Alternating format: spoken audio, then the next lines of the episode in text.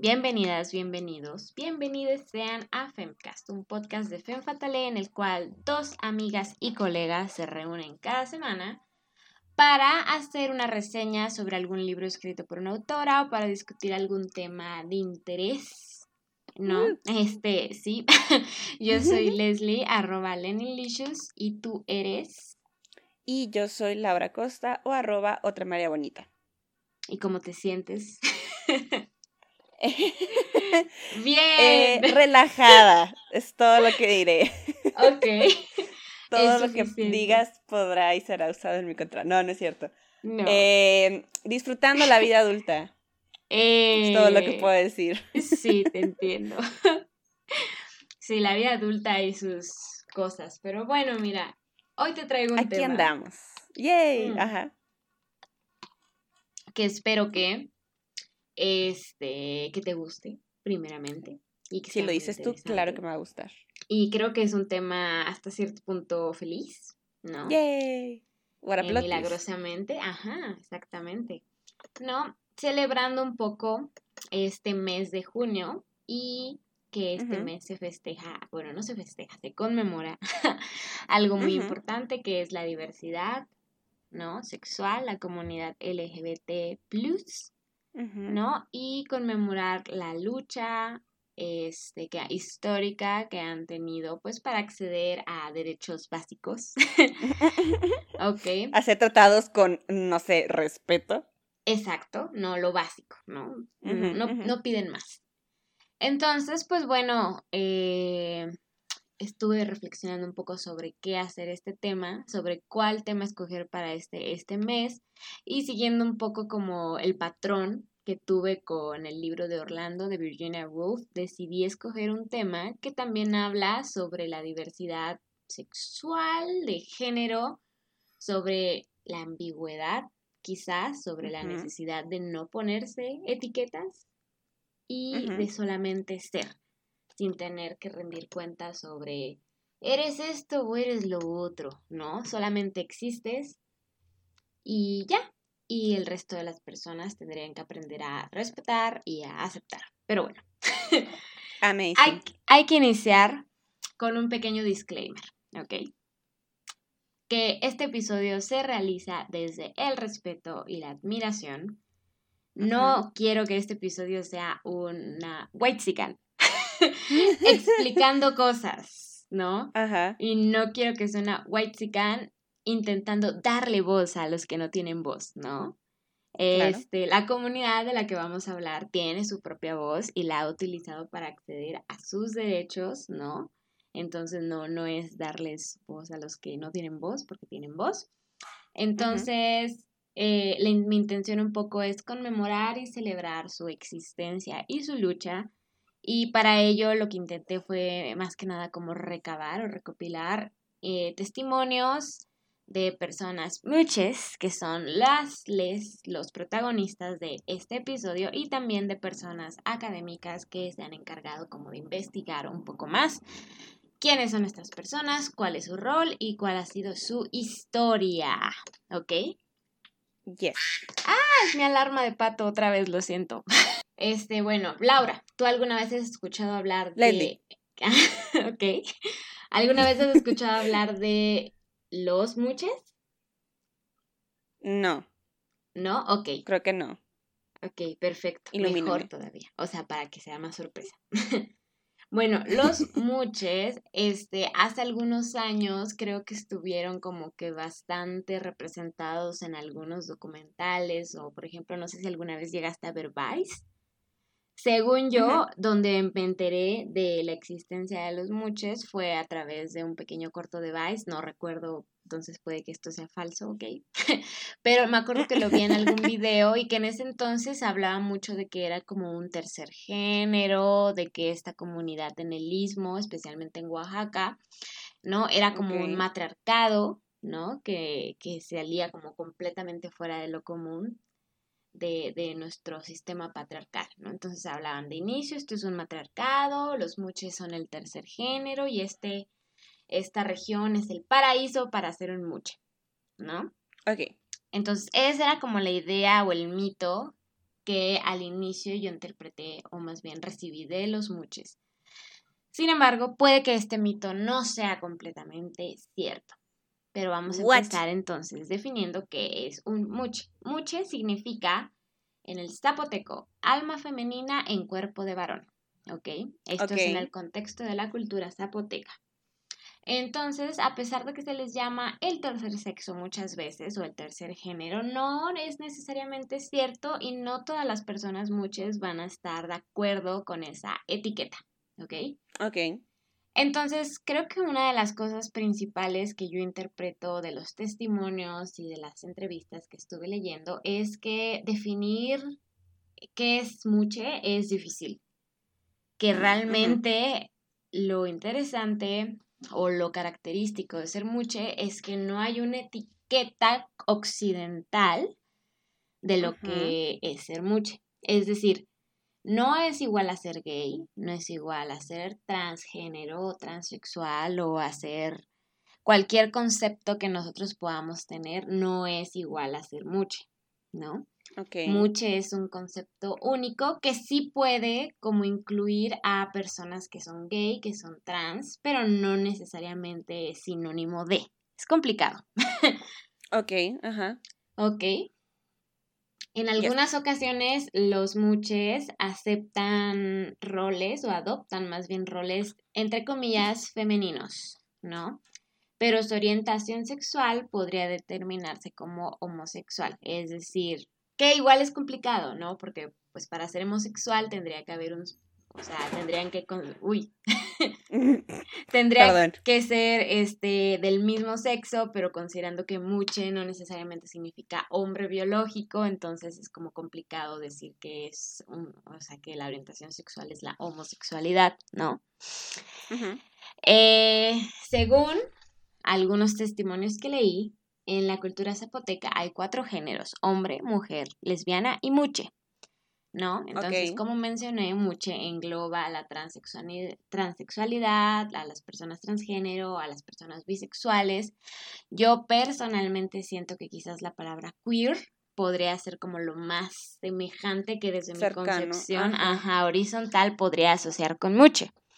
Es decir, engloba como todas las diversas expresiones, ¿no? Que puede tener una persona en este espectro, espectro de sexualidad y de género, pero no la encasilla a tienes que ser esto o tienes que ser lo otro, ¿no? Es como, pues simplemente eres diverso, eres distinto, ¿no? Hasta cierto punto, entre comillas, ¿ok? O sea, pero dentro de eso no está el lesbianismo. No, se supone que es como otra categoría aparte. ¿Ok? Ok. Sí.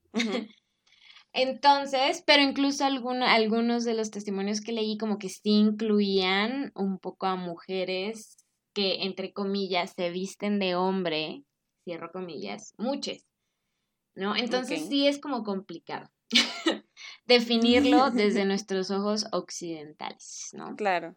Entonces, por ejemplo, muchas personas muchas son, entre comillas, biológicamente hombres, pero pueden vestirse, entre comillas, nuevamente, de mujeres, sea lo que eso signifique, ¿ok? Pero esto puede ser un estereotipo, ¿no? No todos los muches se visten de mujeres, ¿no? Aunque muchas sí. Y otro estereotipo es pues también que tienen que tener como un rol pasivo en la relación sexual, no necesariamente tienen que, ¿no? Eh, también que solamente puede haber como relaciones de muches con hombres, ¿no? Pero no necesariamente eso es cierto porque también puede haber relaciones muche con muche, ¿ok? Y bueno, también existen, por ejemplo, personas que se llaman muchenguyu, ¿ok? Que son muches que se sienten atraídos por otros hombres ¿no? Y nuevamente otros hombres, entre comillas, es complicado, ¿ok? Whatever that means, ajá. Pero no se visten de mujeres, es decir, utilizan la vestimenta estereotípicamente masculina, se sienten atraídos por hombres.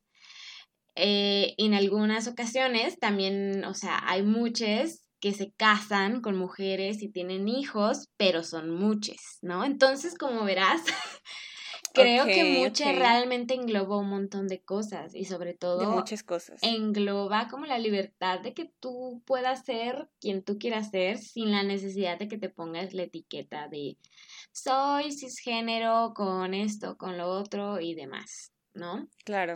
Pero bueno, es un poco complicado quizás de concebir ¿no? Sin, eh, con, teniendo en cuenta que tenemos como que ya en nuestro cerebro estos conceptos de transexualidad, cisgénero, homosexual, heterosexual, ¿no? O sea, cuando tú tienes como eso en tu cerebro conceptualizado, pues quizás sea difícil como entender el concepto de lo que es muche, ¿ok?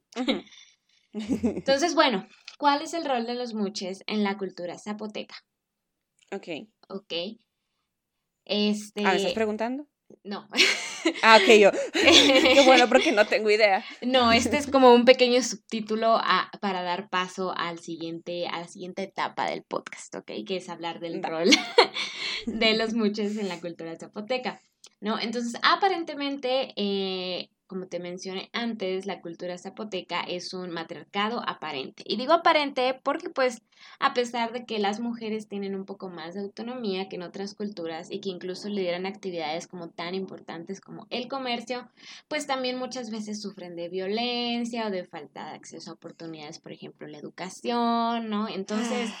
es matriarcado tentativo, quizás, ¿no? Y igualmente, por ejemplo, los muches pues también llegan a sufrir violencia, lo cual pues es un acto bastante patriarcal, ¿no? Of course. Entonces, bueno, a pesar de que pues se habla como este matriarcado aparente y de que se dice que la mujer zapoteca es mucho más autónoma, pues también se dice que los muches tienen muchísima más autonomía, ¿no? En esta cultura que la que pudieran tener en otros. Pero esto no es, no es necesariamente cierto, ¿ok? Ok. Adicionalmente, en la cultura zapoteca, el lenguaje es una parte muy importante como para que podamos entender el concepto de muche. ¿Por qué? Porque en el español todo tiene género, ¿no? El agua, la este, vaca, bueno, vaca sí tenía que tener género, el papel, ¿no? la puerta. De alguna forma, incluso los objetos tienen género, ¿ok? Claro. Pero en el lenguaje zapoteco, los objetos y muchos otros temas, o sea, hay muchas otras partes del lenguaje son neutrales. Entonces no es el micrófono, solo es micrófono y no necesita tener asignado un él o un ella que si lo piensas bien es raro que nosotros en el español pues tengamos que ponerle sexo, género, no sé, a cosas a cosas, ajá, y yo no me había dado cuenta hasta que estaba como que leyendo al respecto y dije, "Oye, tienes toda la razón, o sea, ¿por qué no puedo decir la papel o el computadora?", ¿no? necesidad. exacto, está extraño cómo se define el sexo o el género, no sé, de un objeto. Pero bueno, este lenguaje neutro pues también abrió como que la posibilidad de que dentro, no, o sea, de la cultura reflejara en el lenguaje la naturaleza o la existencia de los muchos. ¿Por qué? Pues porque al final el lenguaje de alguna forma refleja pues quiénes somos, cómo está conformada nuestra sociedad y si en esta sociedad pues abrimos como el paso a la neutralidad de género, pues tiene sentido que puedan existir personas que no tengan que encajar en el él o el ella. ¿Ok? Ok. Los muches por lo general se dedican a labores como las artesanías, la peluquería, peluquería, el bordado, la cocina. Y si esto te parece parecido o, o, conocido es porque estos roles son los estereotípicamente considerados como roles femeninos. Es decir, sí, trabajo ¿no? Tengo una fuente de ingreso, pero siempre tiene que estar desde este, estos trabajos femeninos, ¿no? No, no, no hay tantas posibilidades para salirse de, de ese, ¿cómo se dice? De esa lista de trabajos, ¿ok? Claro. Pero también en ocasiones, pues, sufren de discriminación, ¿no? Y a veces por necesidad tienen que dedicarse al trabajo sexual. Ah, claro. Así es, ¿ok? Hay otro mito también que dice que algunas madres quieren tener hijos muches. ¿Por qué? Porque los hijos varones se casan y se van. Las hijas se casan y se van. Y el hijo muche, ajá, es como el hijo sacrificado, entre comillas, ¿no? Que se queda, nunca se casa porque es muche nunca se va de la casa y por lo tanto puede cuidar a la mamá y puede ayudar a las labores de la casa, ¿no?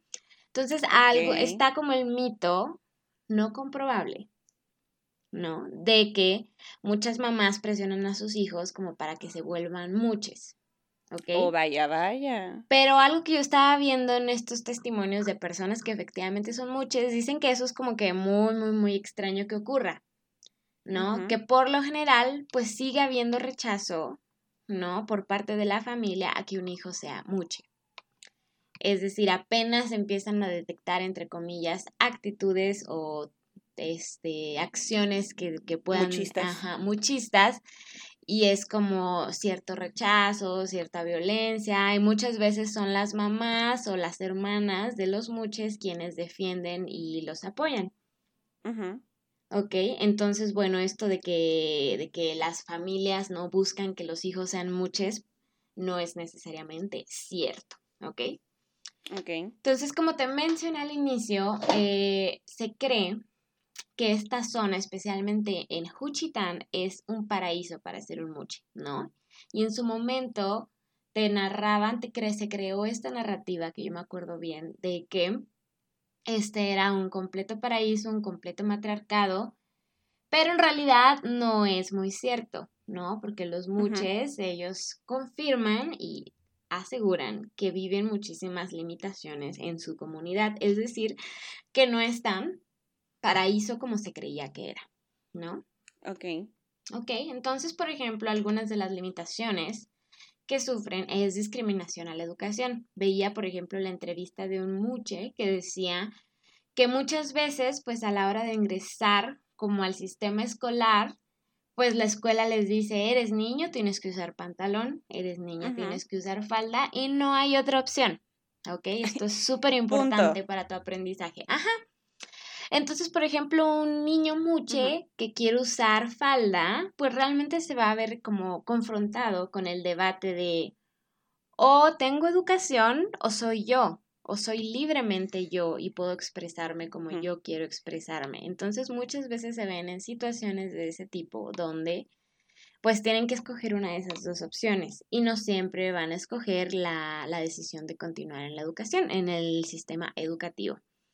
También en ocasiones pues sufren de discriminación laboral, no, no les dan trabajos y cuando les dan trabajos pues no siempre van a estar como fuera de estos trabajos tradicionales que se les asignan por su estatus de muche. Es decir, también había una entrevista de un muche que decía como que su sueño era ser maestro, maestra, y que realmente había sido como completamente imposible y que se dedicaba a abordar, ¿no? Al tejido y a todo ese tema, pero que realmente nunca pudo como que ser, eh, cumplir ese sueño profesional que tenía y está, o sea, al final un poco triste y lindo a la vez porque dice pues que espera, que ya sabe que ya no le tocó a ella, pero que quizás le toque a alguna futura compañera, ¿no? Es decir, en un futuro espera que puedan existir estas oportunidades para los muchos, ¿no? Y pues bueno, esta situación de discriminación laboral y de discriminación a la educación, pues claro que te genera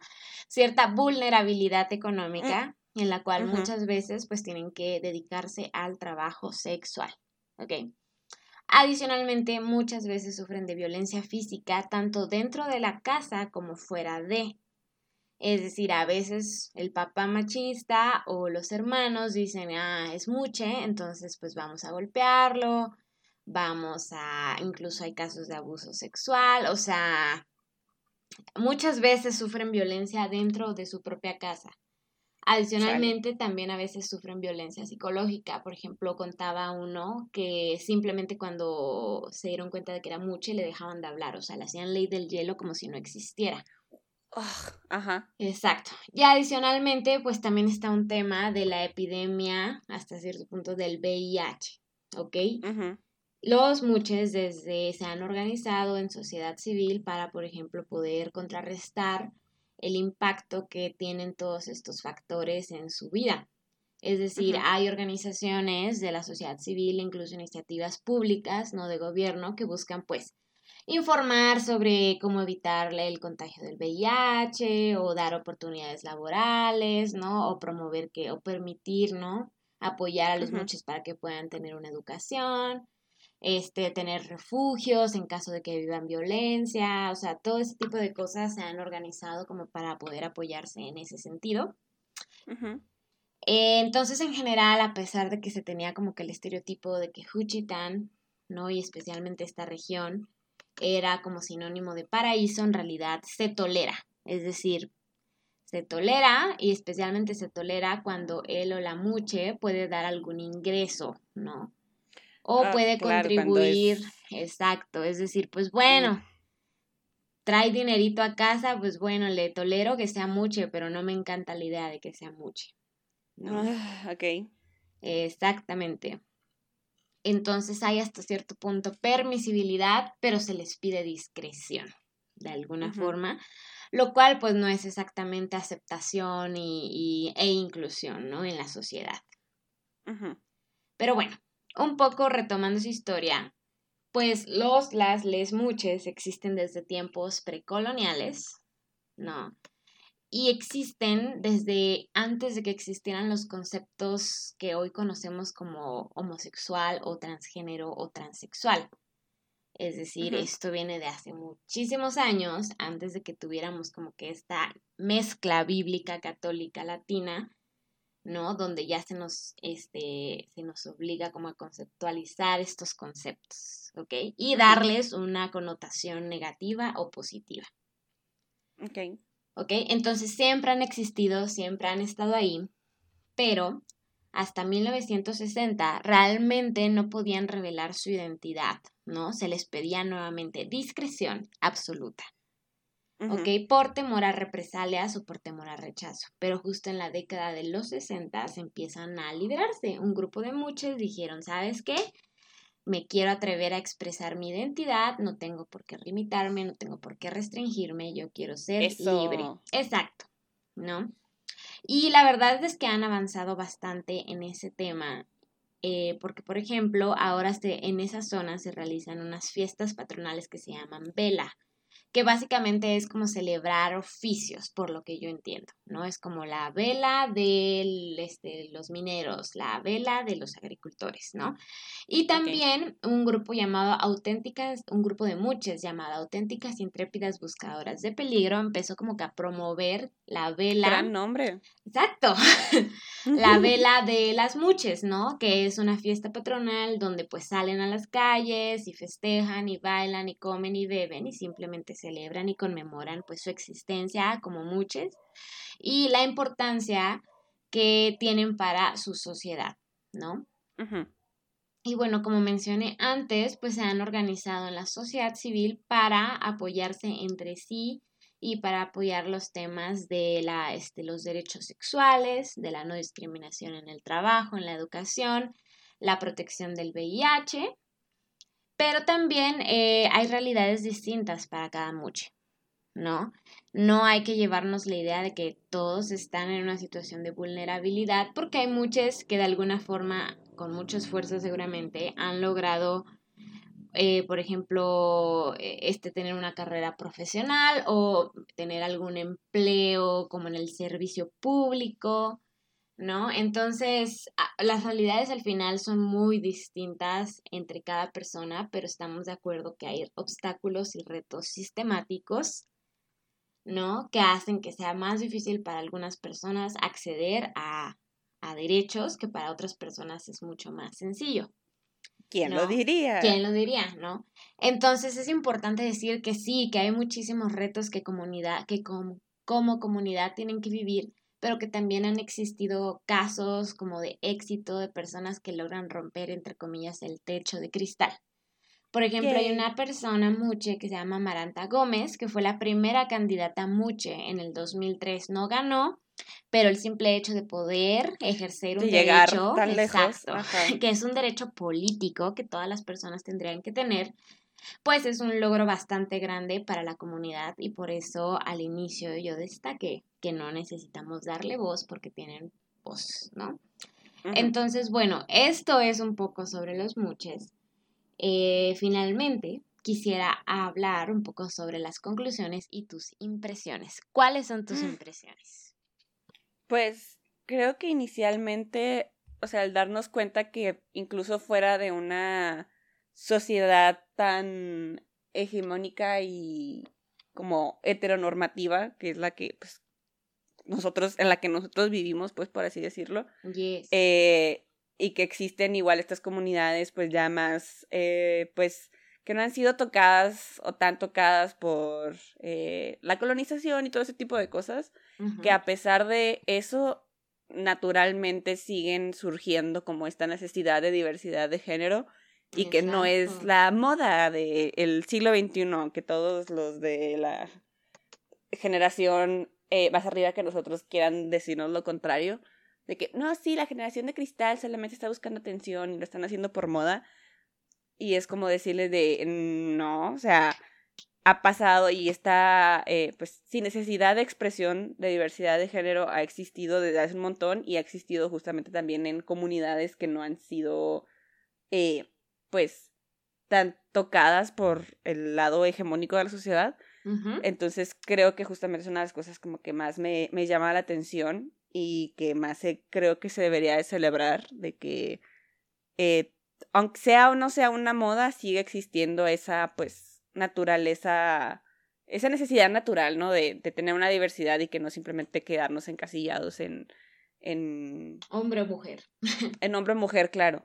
Eh, entonces, de la misma forma, a pesar de que exista como que esta diversidad y que se podría a lo mejor pensar a primera instancia que es más mm, tolerable, tolerante a esta diversidad, a la comunidad o nuestra sociedad, eh, darnos cuenta que de todas maneras sigue existiendo desigualdad y todavía siguen existiendo eh, prejuicios y vulnerabilidades y desventajas que pues siguen siendo seña de que todavía hay mucho, mucho por lo que hay, que hay que trabajar.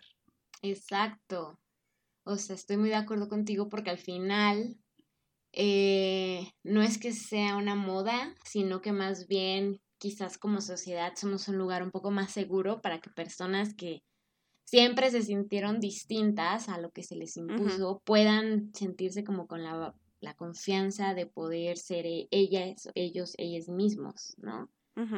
Sin el temor de tantas represalias, que por supuesto... Sin el temor de que te maten por simplemente ser diferente. Que por supuesto hay muchísimos este, retos todavía, ¿no? Como, este, como, como mencioné previamente, no solo para los muches, sino también para la comunidad LGBT en general, ¿no? Pero bueno, de alguna forma hemos eh, evolucionado para que ahora estas expresiones de diversidad puedan ser más libres y puedan estar más presentes. No, porque no existieran, sino porque ahora hay quizás un poco menos de peligro de atreverse a ser quien eres. ¿No? Y así. Y bueno, algo que creo que me parece muy interesante del concepto, ¿no? De, de la palabra muche, es justamente esta juxtaposición o esta, esta, esta situación como muy distinta a nuestros conceptos occidentales, es decir, no tener que encasillar a estas personas en ninguna categoría, sino que crear un término que engloba el espectro tan amplio que puede llegar a ser la diversidad sexual, la diversidad de género, ¿no? Y está cool, siento yo, por eso me recordó bastante como el libro de, libro de Orlando. claro. ¿No? Porque de alguna forma no, no te tienen que explicar, ¿no? quién son. Simplemente es. Simplemente es, no te tienen que justificar a ti qué categoría encajan para que tú te sientas satisfecho de que entran en una de tus categorías, ¿no? Simplemente existen y algo, un muche, por ejemplo, que estuve leyendo decía como que lo más importante es que tú preguntes, que no asumas, ¿no? Claro. Tú no puedes llegar y asumir, es hombre, es homosexual, es transgénero, ¿no? Pregunta, pregunta cómo quiere que le digas. Quiere que le digas y respeta ella, ajá, quiere que le digas él, quiere que le digas este, ella, quien no le importa si le dices él o ella, o sea, al final es preguntar cómo te sientes tú cómodo con, con, con, o cómoda, ¿no? Cómodo, con, o sea, para, para que nos podamos referir a ti, pero sin cuestionarte y sin exigirte que encajes en alguna de mis categorías preconcebidas.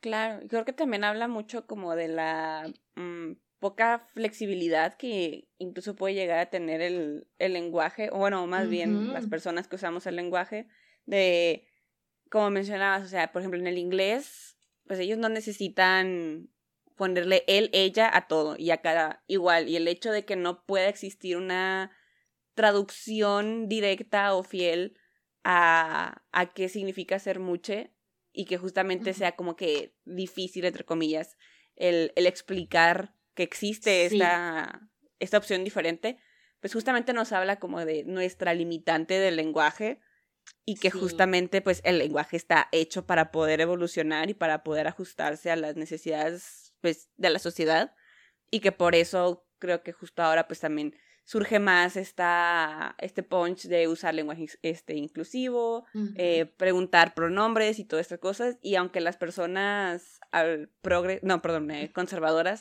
estén así de, no, es que están haciendo garras nuestro lenguaje. Y es que es como, pues, en realidad lo estamos expandiendo.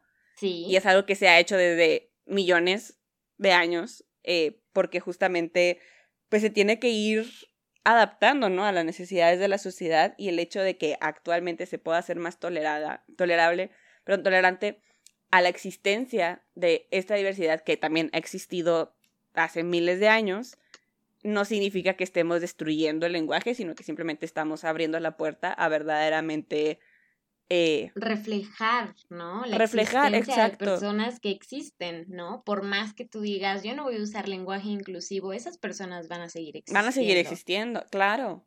Y van a seguir exigiendo derechos y van a seguir exigiendo poder salir a la calle sin miedo a que los ataquen. Y a que sean reconocidos como personas. A que existen, ajá. Es como, la verdad, no estamos pidiendo muchas cosas. No, pero bueno. ok, sí.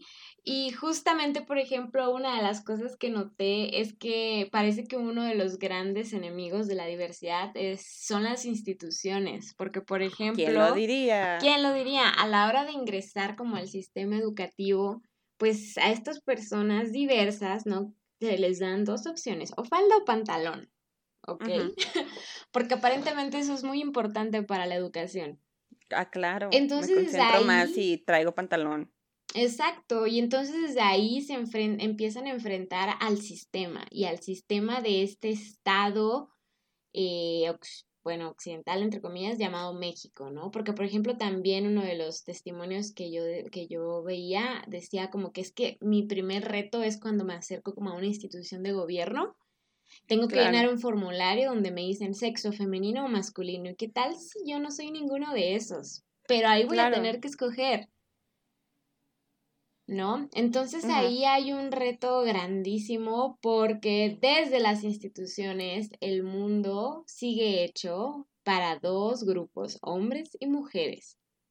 Ay, creo que más que para estos dos grupos, o sea, igual a las instituciones y al sistema y a todo, les sigue conveniendo que no exista esta mayor diversidad para que pueda seguir existiendo, pues, sistemas y formas de favorecer a específicamente uno de esos dos grupos, que sería el masculino, y como que al, a la existencia de este ser hegemónico que el mundo está diseñado para, para ellos y para él, que es como que el hombre es cis eh, heteronormado, y el que se llegue a cuestionar la...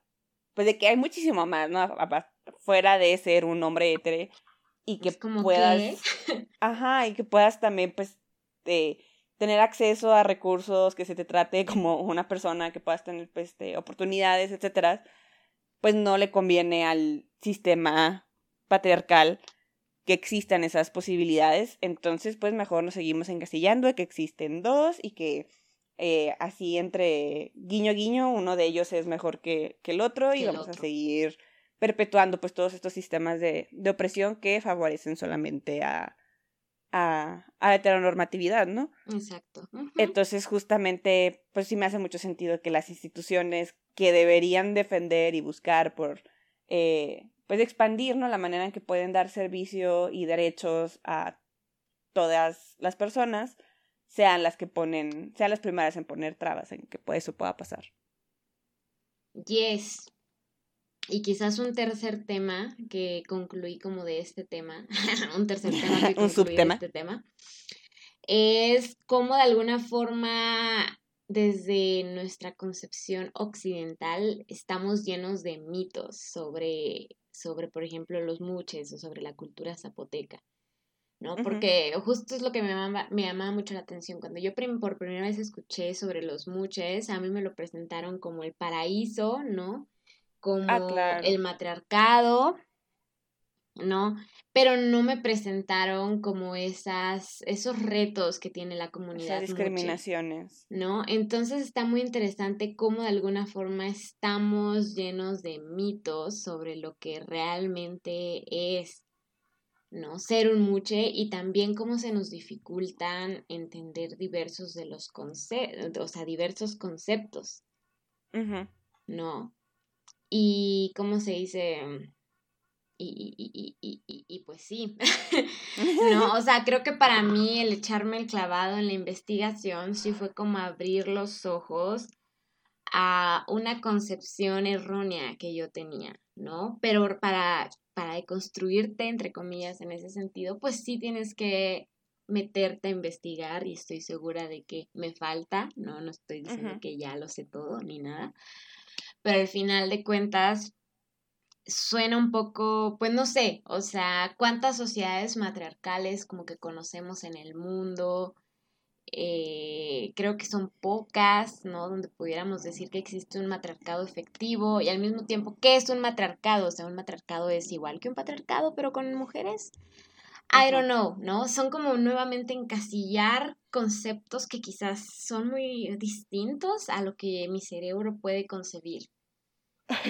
Es decir, o sea, para mí el matriarcado es esto, pero no necesariamente matriarcado existe en la cultura zapoteca y si existe no necesariamente tiene que ser lo que yo estoy esperando.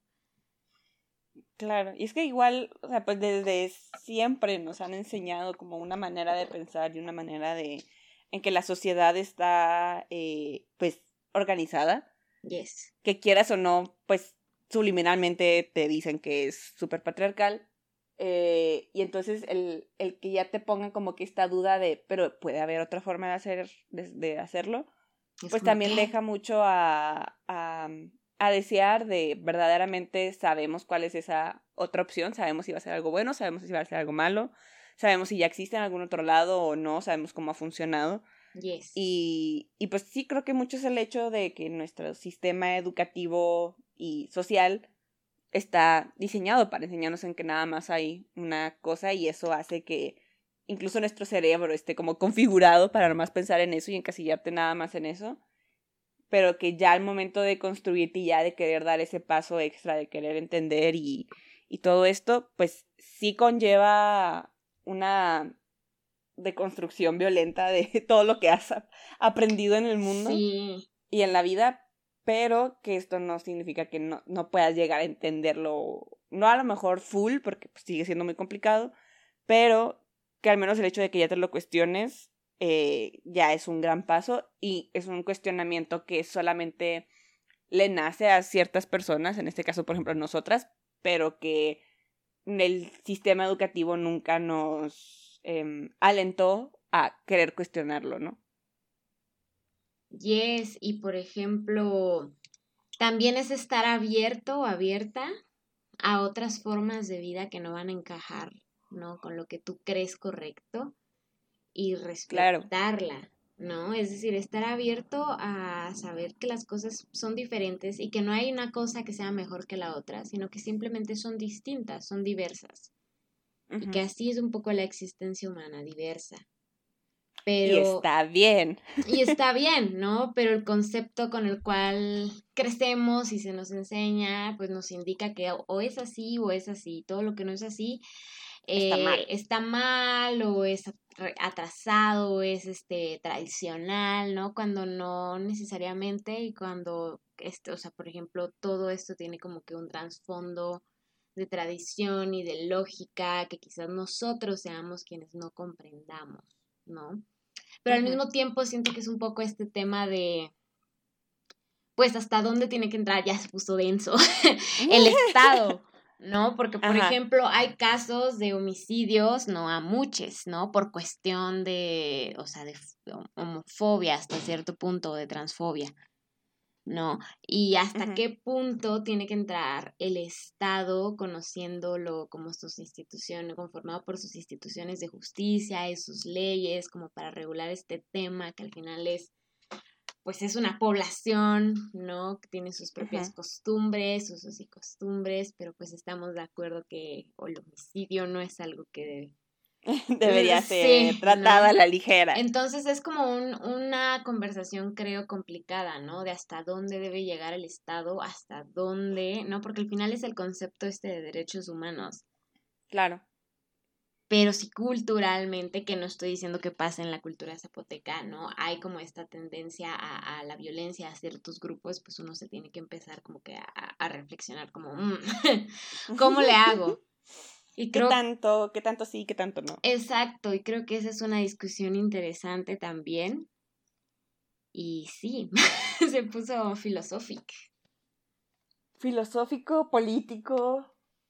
Ay, qué raro de, del Un poco de todo. es que sí es. Sí está complicado por el mismo hecho de.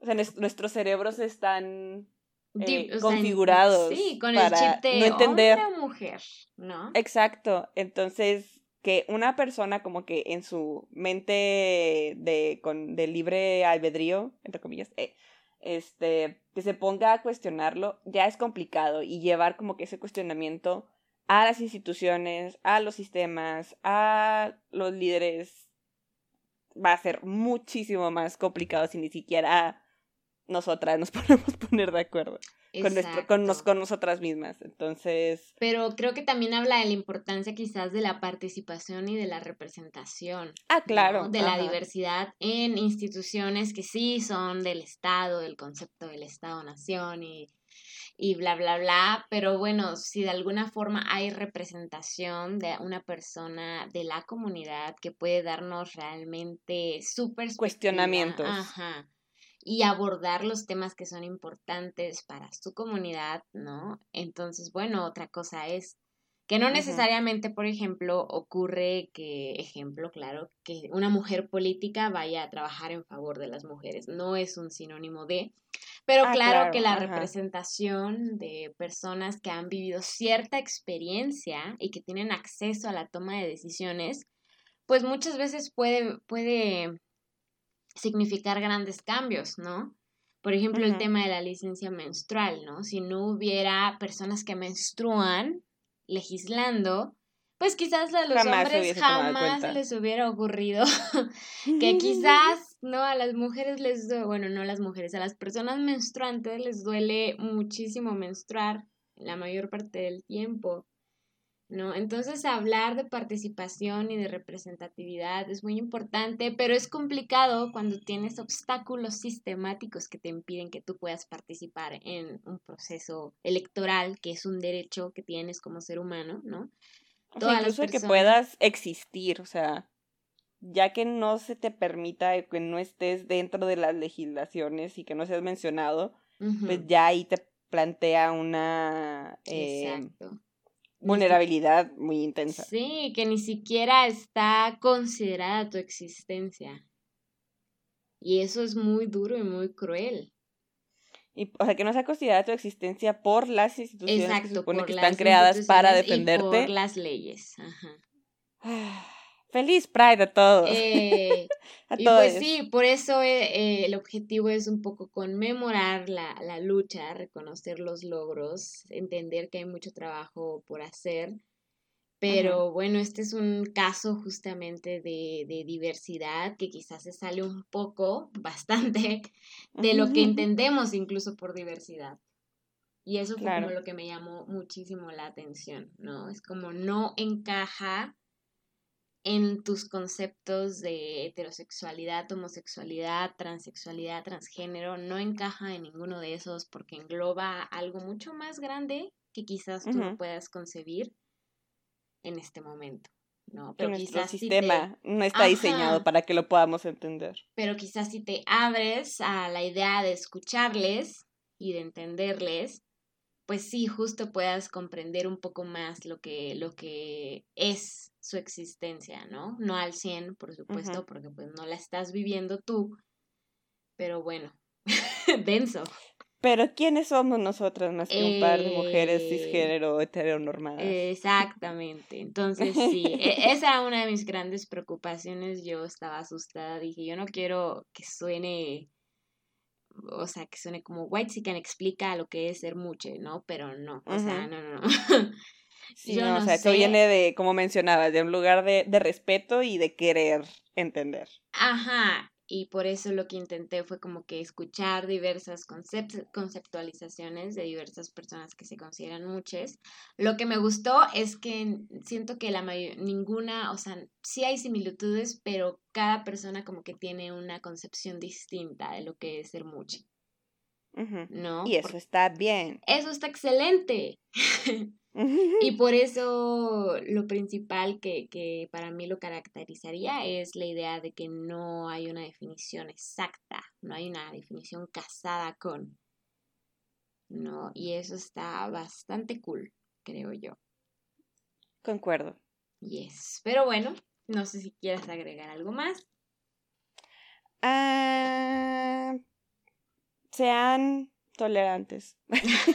no solo en, en, este mes del Pride, sino siempre, no sean como las corporaciones malvadas que se pintan de arcoíris solo este mes, sino saber que justamente el, el querer ayudar a, a, la comunidad o el querer entender a la comunidad va más allá de, ah, sí, voy a poner mi banderita eh, LGBT durante el mes, sino es el, el hacerte todas estas cuestionamientos que son duras y que son difíciles y que hacen que te duela la cabeza, pero que es, pues, son el primer paso, ¿no? Para llegar a, a entender por qué existen las problemáticas de desigualdad y de violencia y de vulnerabilidad y que creo que es una base importante para ya poder tomar una acción adelante y que justamente para estos procesos de entendimiento eh, pues se necesita escuchar a las personas que viven estas vulnerabilidades todos los días eh, y no simplemente quedarnos con la eh,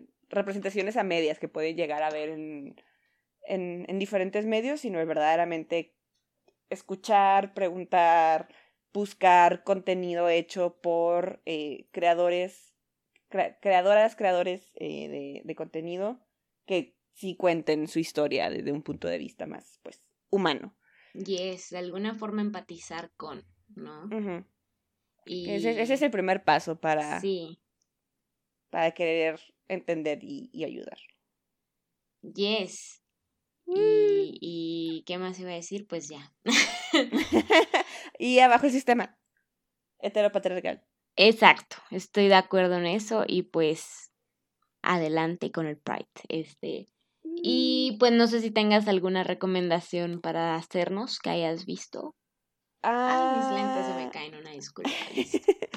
no es algo que he visto, pero he estado escuchando recientemente la playlist de Walk Like a Badass en Spotify. Ah, sí.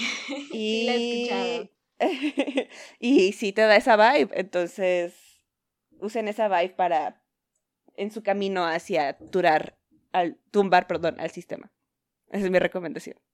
Que se puede ser un buen soundtrack para, para pelearse eh, desmantelar a el heteropatriarcado. Al final, men son el root of all evil. Yes, en the rich. Arriba Gladys. Yes, confirmo. El verdadero enemigo en común. ¿Tú qué nos recomiendas, Lenny?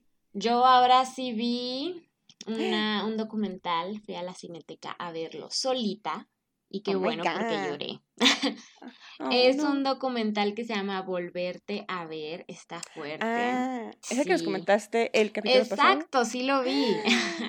Entonces, advertencia sí está muy fuerte, pero creo que es de esas cosas que son fuertes, pero que es muy importante ver exactamente. ¿De qué habla? Habla de eh, un grupo de madres buscadoras que buscan a personas que desaparecieron, a familiares, amigos, hijos, no parejas eh, que desaparecieron. De desapariciones forzadas. Eh, en este país y este, el caso gira eh, o se enfoca en el estado de Morelos, donde por cosas del destino una mamá descubre que su hijo desaparecido pues está primero en la fiscalía, no en la CEMEFO, y de repente, pum, aparece en una fosa común de la fiscalía.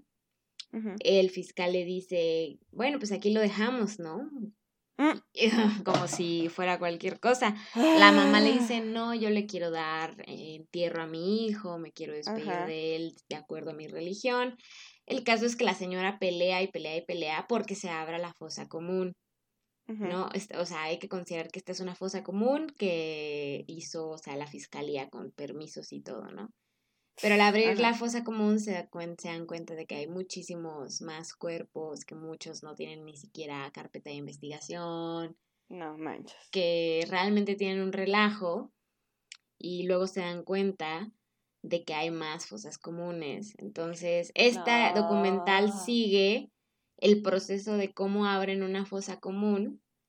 Y, eh, o sea, este proceso está como supervisado por estas madres buscadoras, por la sociedad civil, que se tiene que transformar, mamás, literal, en peritos forenses, ¿no? Para poder como que vigilar este proceso. Y bueno, está, pues con esta frase te lo digo todo, el fiscal al inicio está diciendo, no, nada más hay 35 cuerpos en la fosa común y terminan siendo más de 100. No manches.